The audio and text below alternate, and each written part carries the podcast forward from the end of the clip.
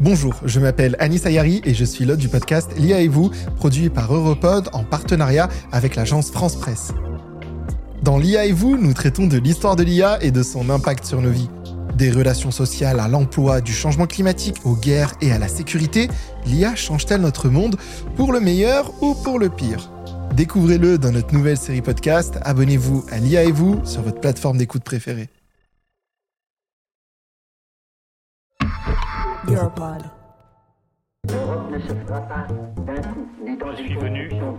Explique-moi l'Europe. Et puis l'Europe, c'est aussi l'espoir de progrès.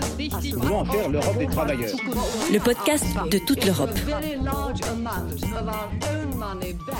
Au sommaire de cet épisode d'Explique-moi l'Europe, un aspect méconnu d'Erasmus, le programme d'échange, la mobilité des alternants et des apprentis. Un phénomène en plein boom qui répond aux ambitions du programme de diversifier ses publics et de favoriser la mobilité pour tous les jeunes, quel que soit leur parcours, leur origine géographique ou sociale.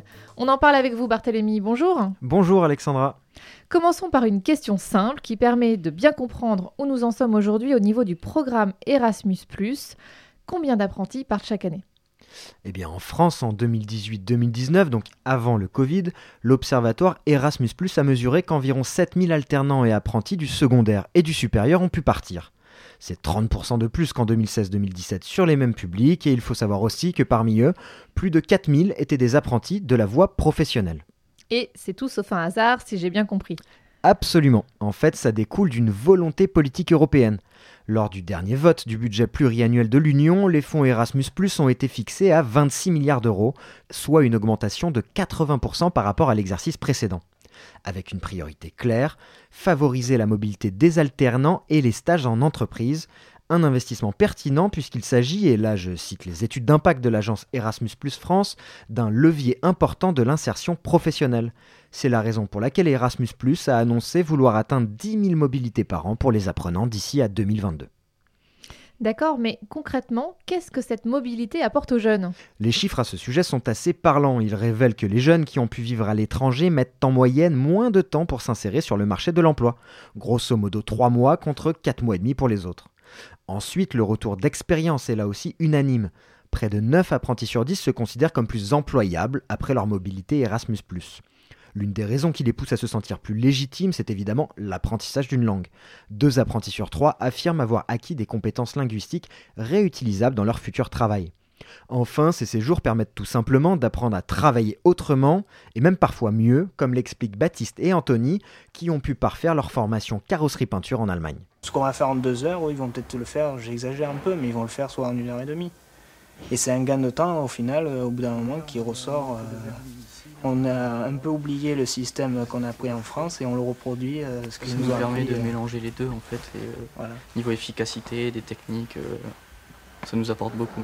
Dans le cadre de ces mobilités, les apprenants ont une chance s'ils décrochent des bourses assez conséquentes. Entre 800 et 1080 euros en moyenne, deux à trois fois plus que la somme allouée aux étudiants de l'enseignement supérieur. Un facteur décisif pour que certains puissent saisir l'opportunité d'une mobilité. C'est ce qu'explique Yasmine, apprenante de 17 ans partie en Angleterre. J'ai quand même pu travailler à 17 ans en Angleterre et je pensais pas que ça aurait été possible parce que euh, moi je viens pas d'un milieu social euh, très riche et euh, je pense que sans la mobilité avec le campus du lac, j'aurais pas pu partir.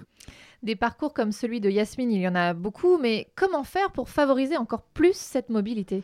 Favoriser la mobilité passera forcément par une meilleure coordination entre tous les organismes qui accompagnent les apprentis.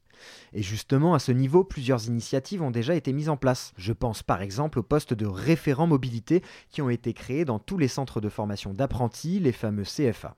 Ces postes ont été ouverts suite au vote de la loi Avenir professionnel en septembre 2018. Dans chaque CFA, une personne travaille donc à trouver des entreprises et des séjours à l'étranger pour les apprenants.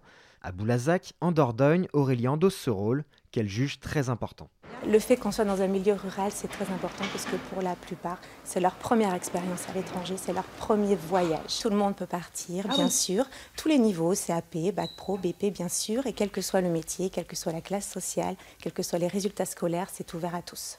Barthélémy, au-delà des référents mobilité, y a-t-il d'autres acteurs impliqués? Oui, et ils sont nombreux, associations, fac, missions locales. L'enjeu, c'est donc de les coordonner, explique Sébastien Thierry, directeur général adjoint de l'agence Erasmus ⁇ en France.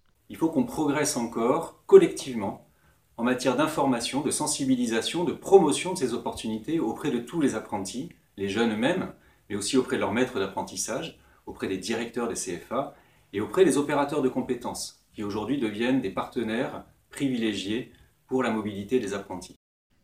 Vous l'avez entendu, il y a aussi tout un travail de communication destiné à faire prendre conscience aux jeunes apprenants des possibilités qui s'offrent à eux.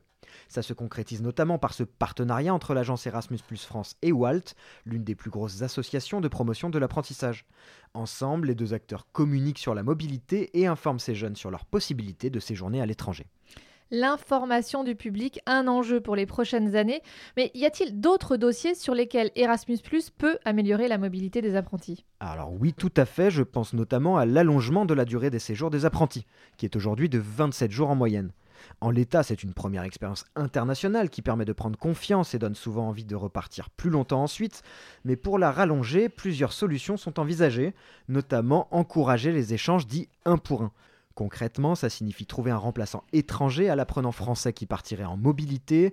Ça permet donc à l'employeur de ne pas se retrouver en sous-effectif.